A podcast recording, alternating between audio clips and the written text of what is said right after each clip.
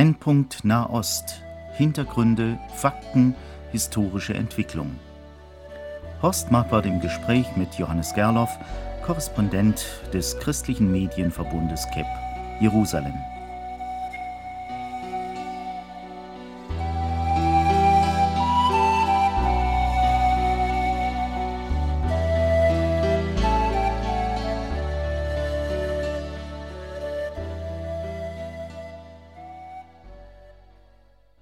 Mit einer Frage beginnen wir unsere heutige Sendung, liebe Hörerinnen und Hörer. Gibt es einen Ausweg aus der Spirale der Gewalt? Johannes Gerloff, gibt es einen Ausweg? Ich denke, wenn wir von einer Gewaltspirale sprechen, dann machen wir schon eine Voraussetzung, nämlich dass Gewalt da ist, die mit Gegengewalt beantwortet wird, die dann wiederum mit mehr Gegengewalt gegen die Gegengewalt beantwortet wird und dass sich das gegenseitig hochschraubt, unkontrolliert. Eine Gewaltspirale setzt voraus, dass beide Seiten meinen, Gewalt würde Gewalt lösen und dass beide Seiten meinen, sie könnten mit mehr Gewalt reagieren und dadurch was erreichen. Und das trifft die Situation im Nahen Osten nicht. Warum trifft sie es nicht? Wir haben in den vergangenen zwei Jahren immer wieder Zeiten gesehen, in denen Israel sich zurückgehalten hat. Das beste Beispiel war vielleicht im vergangenen Sommer nach dem furchtbaren Anschlag in Tel Aviv auf das Dolphinarium. Außenminister Fischer war damals gerade im Land. Es wurden über 20 junge Menschen, zumeist russische Neueinwanderer, ähm, ermordet bei diesem Selbstmordbombenanschlag. Israel hat sich danach wochenlang zurückgehalten. Viele Leute in Israel konnten das nicht verstehen, warum die Politiker dem nachgegeben haben. Aber im Nachhinein muss man sagen, es war gut. Israel hat versucht, der Diplomatie äh, eine Chance zu geben. Und während dieser ganzen Zeit sind die, sind die Versuche, äh, Terroranschläge durchzuführen in Israel und auch Terroranschläge von palästinensisch-arabischer Seite unvermindert fortgegangen. Wir müssen dabei eines bedenken. Ähm, Verteidigungsminister Benjamin Eliezer hat in, in der Zeit gesagt, es ist der israelischen Armee zeitweilig gelungen, in diesem Sommer bis zu 80 Prozent der Terroranschläge zu verhindern. Und wir müssen natürlich, wenn wir das Gesamtbild sehen, ähm, das eigentlich mit einrechnen, wie viele Terroranschläge verhindert werden konnten, denn das äh, spricht nicht ähm, für die arabische Seite, wenn es der israelischen Seite gelingt, diese Terroranschläge zu verhindern und dadurch etwas mehr Ruhe da ist. Sie sprechen ja auch mehr von Terroranschlägen als von Selbstmordattentätern. Ich finde diesen Ausdruck doch äh, hinterfragenswert. Es würde ja zum Beispiel keiner bei dem Mörder von Erfurt sagen, das war ein Selbstmordattentäter. Jeder würde sagen, es ist ein Massenmörder. Also ich würde schon davon äh, reden, dass der junge Mann von Erfurt ein Selbstmordattentäter ist. Denn er hat ein Attentat ausgeführt mit furchtbaren Folgen und hat sich im Rahmen dieses Attentats dann selbst äh, ermordet. Äh, die Frage ist, was wir hinter diesem Wort Selbstmordattentäter äh, sehen, wie wir das definieren. Und es sind Menschen, die ihr eigenes Leben ganz klar zum Opfer bringen, sage ich jetzt einmal, um eine furchtbare Gewalttat durchzuführen. Sie beobachten ja sicher auch, dass trotzdem, so will es mir erscheinen, in der Presse, im Fernsehen oft dem Selbstmordattentäter eher noch Sympathien äh, zufallen als den Ermordeten. Wie wirkt das für jemanden, der in Israel lebt? Die werden ja diese Selbstmordattentäter zu Märtyrern hochgestilisiert. Das, sie treten also für eine gute Sache ein. Und die, die da sterben, sind selber schuld, dass sie auf der falschen Seite waren. Das ist von der arabischen Seite sehr stark so, dass dem Selbstmordattentäter, äh, dass er natürlich hochgejubelt wird. Ich war nach einigen Selbstmordattentaten in den ähm, Bereichen, woher sie kamen, in den Flüchtlingslagern, aus denen sie kamen, habe auch mit Familienangehörigen gesprochen.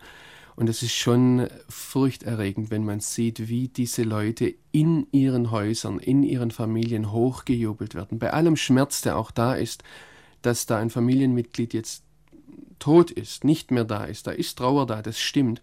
Aber auf der anderen Seite ist eine Verherrlichung da dieser Leute. Und das macht, das ist furchterregend. Ob jetzt hier in Deutschland ein Mitleid für diese Leute da ist. Ich denke, man versucht, die palästinensische Seite zu verstehen, und geht da vielleicht manchmal etwas zu weit. Weil man meint, sie würden so sehr unterdrückt, dass ihnen gar kein anderer Ausweg bliebe. Und darüber vergessen wir, dass es viele Völker weltweit gibt, die unterdrückt sind. Viele Völker, viele Menschen, die in bei weitem furchtbaren Zuständen leben müssen. Ich denke an die Christen im Süden vom Sudan, wo seit über einem Jahrzehnt ähm, systematisch Christen verfolgt werden und, wenn ich recht informiert bin, über eine Million Menschen äh, umgebracht wurden. Und die haben null Ausweg aus dieser Situation. Niemand ist dort bisher auf die Idee gekommen, Selbstmordbombenanschläge gegen die Regierung in Khartoum durchzuführen. Ich denke, dasselbe haben wir von anderen, wenn ich an die Tibeter denke, die seit 50 Jahren um ihre Unabhängigkeit sich bemühen. Auch dort ist es nicht so, dass sie mit Selbstmordbombenanschlägen vorgehen. Da gehört sehr viel mehr dazu als eine Unterdrückung. Und ähm, ich denke, dass man hier versucht, bei uns Verständnis für die Lage der Palästinenser, die nicht einfach ist, die sehr, sehr schwer ist. Da ist sehr viel Leiden, da ist furchtbares Leid, furchtbare Probleme, ganz fraglos. Aber ich denke, auch diese furchtbaren Probleme rechtfertigen die Anwendung von Selbstmordattentätern nicht. Ich denke, wir müssen da eines sehen, dass Selbstmordattentäter und diese Terroranschläge, die wir beobachten, das sind keine Einzeltäter.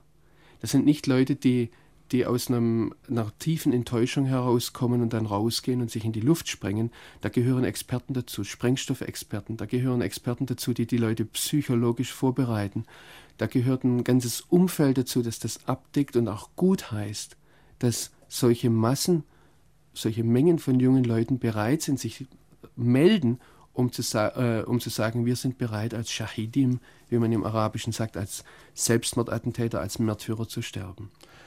Nun kann man ja in unserer Presse sehen und auch in den Fernsehberichten, dass die Bemühungen Israels an die Quellen sozusagen dieser Aktion zu kommen, mit anderen Worten also in die Flüchtlingslager hineinzugehen, wo man sagt, die äh, Selbstmordattentäter ausgebildet werden, wo auch ihre Waffen erstellt werden. Dieses Bemühen Israels also an diese Herde heranzukommen, werden ja im Westen nicht verstanden, sondern man macht ja Israel inzwischen also massive Vorwürfe, ob die Verhältnismäßigkeit überhaupt stimmt, da mit Panzern gegen diese sogenannten Flüchtlingslager vorzugehen. Sind das überhaupt noch Flüchtlingslager? In, in den Bildern entsteht eher der Eindruck im Fernsehen, das seien richtige Ortschaften. Ja, es sind Flüchtlingslager. Es sind natürlich Flüchtlingslager, die seit jetzt seit einem halben Jahrhundert bestehen. Aber wenn man unterwegs ist, zum Beispiel in Nablus, und äh, da sieht man ganz deutlich die Grenze zum Balata-Flüchtlingslager. Da sieht man ganz deutlich die Grenze, zum, wo, wo das äh, Askar-Flüchtlingslager anfängt. Ähm, das, äh, das sind normalerweise sind arabische Häuser sehr großzügig gebaut, haben dann auch einen Garten, wenn nicht gar Felder drumherum, äh, wenn es nicht um die alten historischen Ortskerne geht. Die Flüchtlingslager sind ganz eng zusammengebaute, manchmal rohe Betonbauten die sanitären Zustände sind sehr, sehr schlecht. Und die Leute wohnen sehr dicht gedrängt, sehr viele Leute auf einem Ort. Und dann kommt natürlich dazu, dass innerhalb der arabischen Gesellschaft diese Leute ähm, nicht integriert sind. Mir hat kürzlich einer, ein Beamter der ähm, palästinensischen Autonomiebehörde erzählt, dass er aus Hebron kommt, aber dass er Flüchtling sei aus Beit Shemesh, das heißt aus dem äh, Israel von vor 1967. Seine Familie ist 1948 geflohen. Und dann habe ich ihn gefragt, ja, macht das einen Unterschied? Und er sagt mir, ja, ähm, wir sind immer Menschen zweiter Klasse. Innerhalb der palästinensischen Gesellschaft, nur wenige Kilometer entfernt. Ob wir das gutheißen oder nicht gutheißen, ob wir da Gründe jetzt dafür oder dagegen sehen, ähm, steht auf einem zweiten Blatt. Es ist eine Tatsache, dass das so zunächst einmal ist dass sie anders wohnen, dass sie weniger Rechte haben, dass sie ähm, praktisch benachteiligt sind, in dem wie die Menschen, wie die Palästinenser untereinander umgehen. Im Blick auf die Reaktionen der israelischen Armee denke ich, wir sollten einmal zurückblicken, die letzten zwei Jahre, anderthalb, zwei Jahre, wie sich die Situation entwickelt hat. Im Sommer 2000 hat Ehud Barak unter dem Druck der Amerikaner ein unvorstellbares Angebot an die Palästinenser gemacht, ihnen über 90 Prozent ähm, der umstrittenen Gebiete, der besetzten Gebiete, biblisch gesprochen Judäa, Samaria und den Gazastreifen, als Staat angeboten. Und ähm, Politiker sagen heute in Israel, Shimon Peres zum Beispiel, der Außenminister, sagt klipp und klar, dazu hatte Ehud Barak kein politisches Mandat. Die Mehrheit der israelischen Bevölkerung hätte das nicht befürwortet, dass äh, dieses ähm, Angebot, das Ehud Barak an Arafat gemacht ja, hat. Gut, darum ist er auch nicht mehr gewählt worden und Sharon kam und hat nun also mit eiserner Härte hier aufgeräumt. Ich denke nicht, dass ähm, Sharon wegen der eisernen Härte ähm, ge ähm, gewählt wurde. Ich denke auch nicht, dass Ehud Barak wegen ähm, Camp David 2000 abgewählt wurde. Die Frage war ein Schrei nach Sicherheit.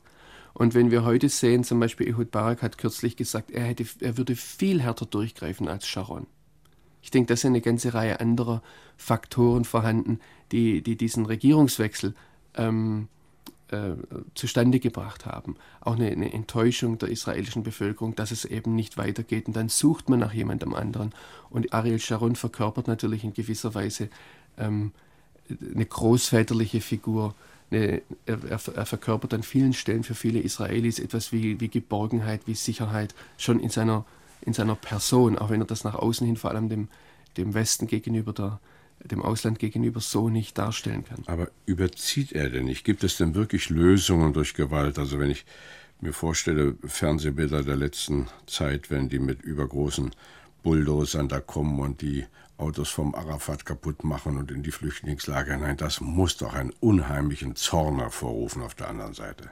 Also zunächst einmal natürlich durch ähm, Krieg, durch Gewalt entsteht auf der anderen Seite immer mehr Zorn, mehr Verletzungen, mehr Enttäuschungen. Aber ich denke, wir müssen das in einem Gesamtkontext sehen, was hier passiert ist. Die Idee des äh, Friedensprozesses von Oslo war, den Palästinensern eine Selbstbestimmung zu geben und dadurch aus israelischer Sicht einen Partner zu bekommen, mit dem ich reden kann, mit dem ich Abkommen treffen kann, den ich aber auch verantwortlich machen kann für das, was von palästinensischer Seite aus gemacht wird. Und was man jetzt versucht hat in den vergangenen anderthalb Jahren, die, die Israelis haben versucht, ähm, Arafat für das, ihn dahin zu bringen, dass er zu dem steht, dass er der Vertreter des palästinensischen Volkes ist, dass er diese Verantwortung auf sich nimmt und nicht immer nur sagt, die Israelis sind schuld, die Israelis sind schuld, die Israelis sind schuld. Und man hat so am Anfang versucht, zum Beispiel, als die, die Terroranschläge immer weiter zugenommen haben, als die Gewaltausschreitungen immer weiter da waren, hat man die, die Palästinensergebiete abgeregelt, um den Zugang der Terroristen nach Israel zu unterbinden oder zumindest schwieriger zu machen. Ich denke, das ist eine ganz wichtige Sache, dass wir das sehen. Israel hat ein Interesse daran, dass es den Palästinensern gut geht, weil sie wissen, sie müssen mit diesen Nachbarn leben. Die Abregelung der Gebiete war nicht Unterdrückung der Palästinenser, sondern der Versuch, der misslungene Versuch offen gesagt, aber der Versuch, Terror zu unterbinden. Und an diesen Versuch haben sich dann im Laufe der Zeit weitere Versuche angeschlossen. Man hat dann zum Beispiel Prestigeobjekte bombardiert, wie die Hubschrauber von Arafat oder Regierungsgebäude der palästinensischen Autonomie. Man hat dann einzelne Terroristen herausgegriffen, hat die abgeschossen, ganz gezielt, oder hat jetzt zuletzt dann Yasser Arafat festgesetzt, um bestimmte Dinge zu erreichen. Man hat vorher schon Panzer direkt vor seinem Büro auffahren lassen, einfach um ihm zu zeigen, tu etwas. Hat denn Arafat dazu die Möglichkeit gehabt und hatte sie jetzt wieder, nachdem er frei ist, die Panzer ihn nicht mehr so bedrohen? Und das ist eine der ganz großen Fragen, die wir uns als Journalisten auch immer wieder stellen. Und ich kann hier weder mit einem eindeutigen Ja noch mit einem eindeutigen Nein antworten, weil ich auch ein Außenstehender bin, was die arabische Gesellschaft betrifft. Ich kann vielleicht eine Sache hier erzählen. Ich hatte vor einiger Zeit ein Treffen mit einem Sicherheitschef von Yasser Arafat, der mir auch ähm, gesagt hat, ich habe keine Macht, ich habe keine Macht. Die Israelis ähm, nehmen mir jede Macht, sie lassen mir überhaupt nicht die Möglichkeit, gegen Terroristen vorzugehen.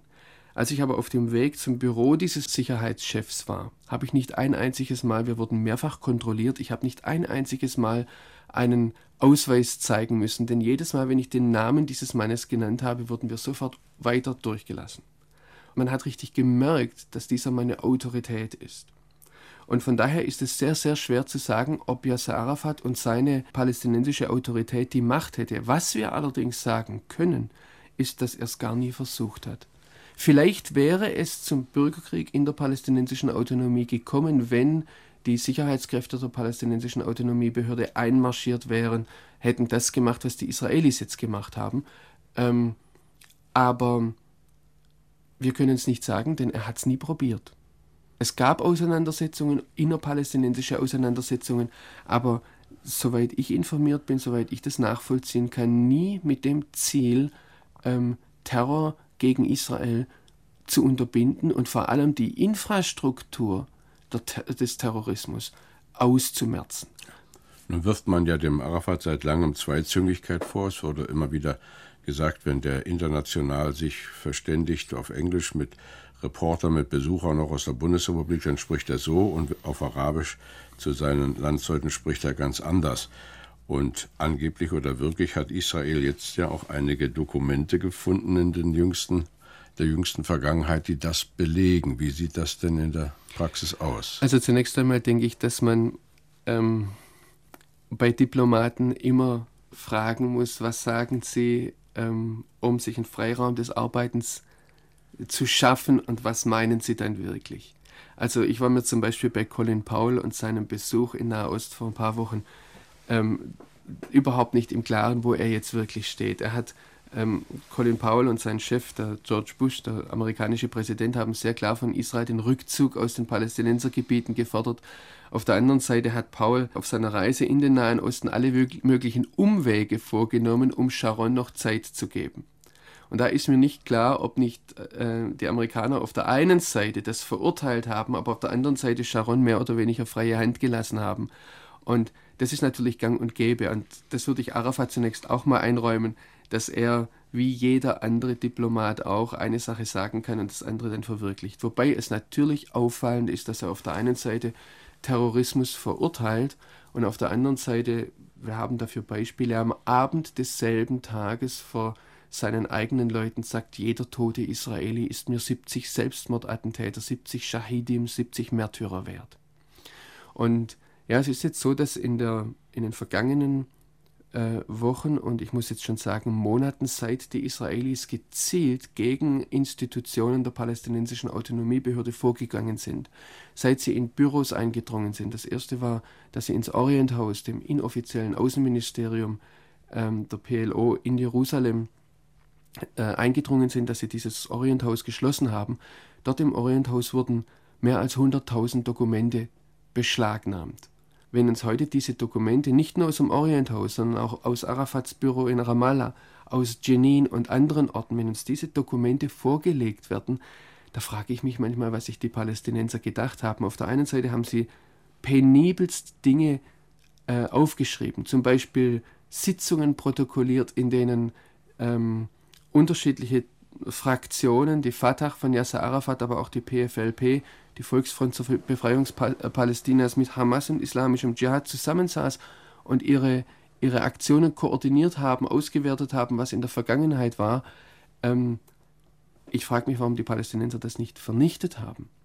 Und wir haben Dokumente vorliegen, bei denen zum Beispiel ähm, Terrororganisationen um Bezahlung ihrer Aktivitäten bitten und das ist von Yasser Arafat handschriftlich kommentiert und abgezeichnet. Und wir können, wenn diese Dokumente stimmen, heute sagen, dass Yasser Arafat zur gleichen Zeit, während er gegenüber der westlichen Welt Terroranschläge verurteilt hat, gleichzeitig praktisch die Terroristen bezahlt hat, von denen er behauptet hat, er würde sie verfolgen. Ja, und dieses Geld kommt zum großen Teil ja aus Europa. Woher das jetzt konkret kommt, ist natürlich für mich ähm, als einfachen Journalisten sehr schwer nachvollziehbar äh, oder nachprüfbar. Ähm, es ist auch so, dass wir natürlich, ich frage natürlich auch die palästinensische Seite, was sie zu diesen Dokumenten sagt. Und die Palästinenser sagen rundweg und ohne mit der Wimper zu zucken, diese ganzen Dokumente wurden von den Israelis hergestellt, um uns ähm, anzuschwärzen. Und deshalb ist halt die Position Israels auch schwächer gewesen als jetzt die UN-Kommission äh, hin wollte, um in Jenin festzustellen, was gelaufen ist. Das hat Israel ja verhindert. Dadurch entsteht natürlich in der ganzen Welt der Eindruck, Israel hat etwas zu verbergen. Ich glaube, kein Journalist, der über Jahre hinweg in Israel gearbeitet hat, nicht wusste, was das Flüchtlingslager in Jenin war. Es gibt, wenn ich recht informiert bin, ich sage jetzt nicht, dass ich jeden kleinen, e, jedes, jede kleine Ecke in der palästinensischen Autonomie kenne, aber wenn ich recht informiert bin, gibt es zwei Orte, das Flüchtlingslager von Jenin und das Flüchtlingslager im südlichen Gazastreifen von Rafah, wo wir auch als westliche Journalisten äh, uns gesagt haben, da geht man besser nicht rein. Oder wenn man dorthin geht, nur mit, mit guter Begleitung, die einen auch beschützen kann. Jenin war eine Hochburg des islamischen Terrorismus. Und das war bekannt. Und wenn man von Jenin spricht, dann muss man fairerweise auch sagen, dass ähm, nachweislich ein Massaker von Jenin ausging in Richtung Israel, dass über 100 Israelis durch Aktionen, Selbstmordattentate und andere Terrorakte, die von Jenin aus organisiert und durchgeführt wurden, in Israel ums Leben kamen. Und von daher war es verständlich, dass die israelische Armee sich auf diesen Brennpunkt des Terrorismus konzentrieren würde. Die Frage war natürlich, wie soll man dagegen vorgehen? Und in diesem Gebiet, das ist vielleicht 200 mal 400 Meter lang, ein, ein Gewirr von wild durcheinander gebauten ähm, äh, Betonbauten, manchmal drei, vier Stockwerke hoch, mit, wenn ich recht informiert bin, wohnen dort zwischen, oder haben dort zwischen 20.000 und 30.000 Menschen gewohnt, auf diesem engsten Raum. Und innerhalb dieses Gebietes waren jetzt ähm, Waffenfabriken, waren äh, Sprengstofflager.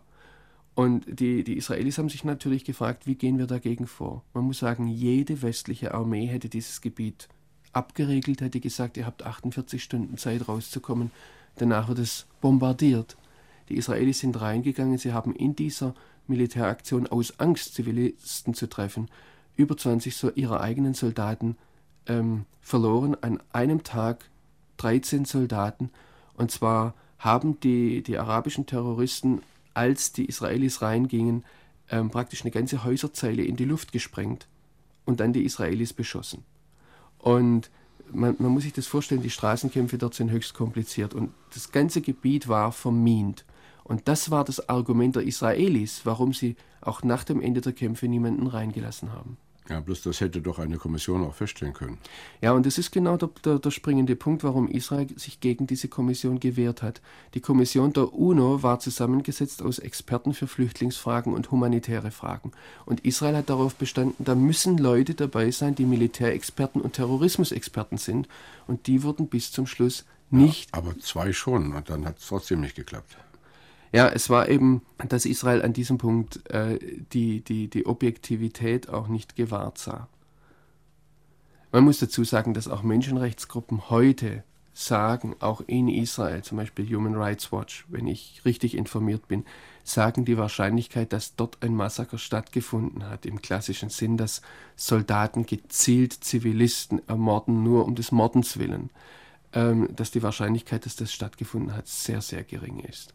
Und wenn man, ich vermute, dass wenn die Trümmer weggeräumt sind, dass man durchaus dort noch ähm, möglicherweise ganze Familien finden wird, die dort verschüttet wurden und ums Leben kamen.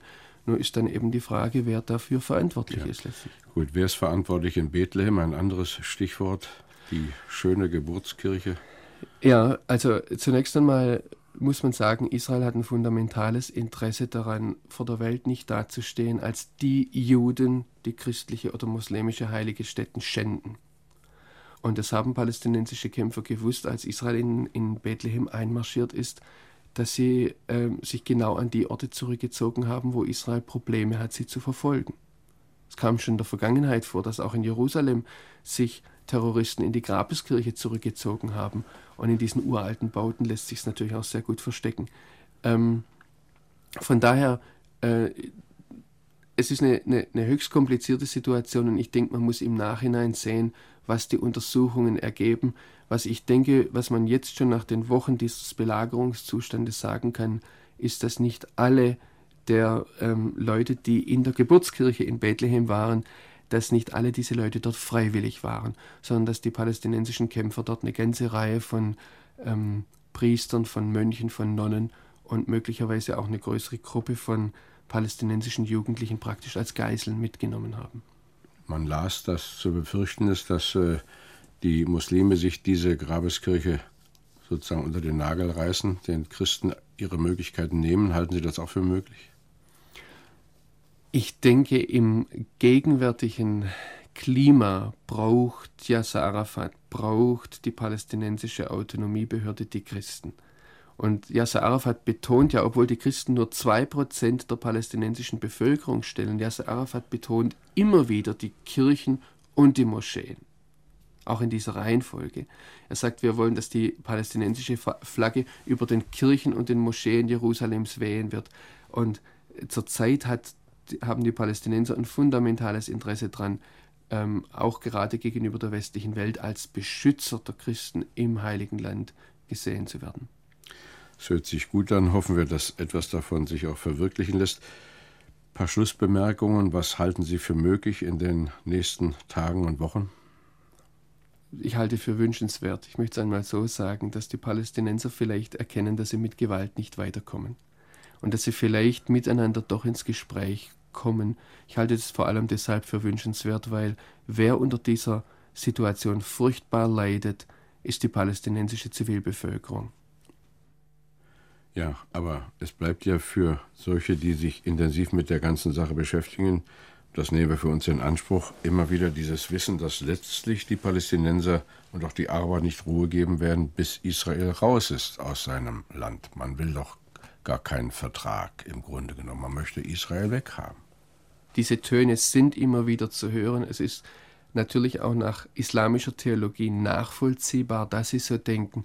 Aber ich denke, es gibt doch einen ganz beträchtlichen Teil der palästinensischen Bevölkerung, die heute weiß, sie müssen sich zumindest zum gegenwärtigen Zeitpunkt mit Israel arrangieren. Aber es ist natürlich auch durchaus möglich, dass die ganze Lage eskaliert, das Potenzial ist da, das Pulverfass ist da, die, die, ähm, der Konflikt ist da, dass die ganze Lage um Israel herum eskalieren kann. Das wollen wir nicht hoffen. Wir wünschen so sehr, dass die Palästinenser und Israel doch noch Lösungen finden, vor allem auch um der vielen unschuldigen Menschen willen.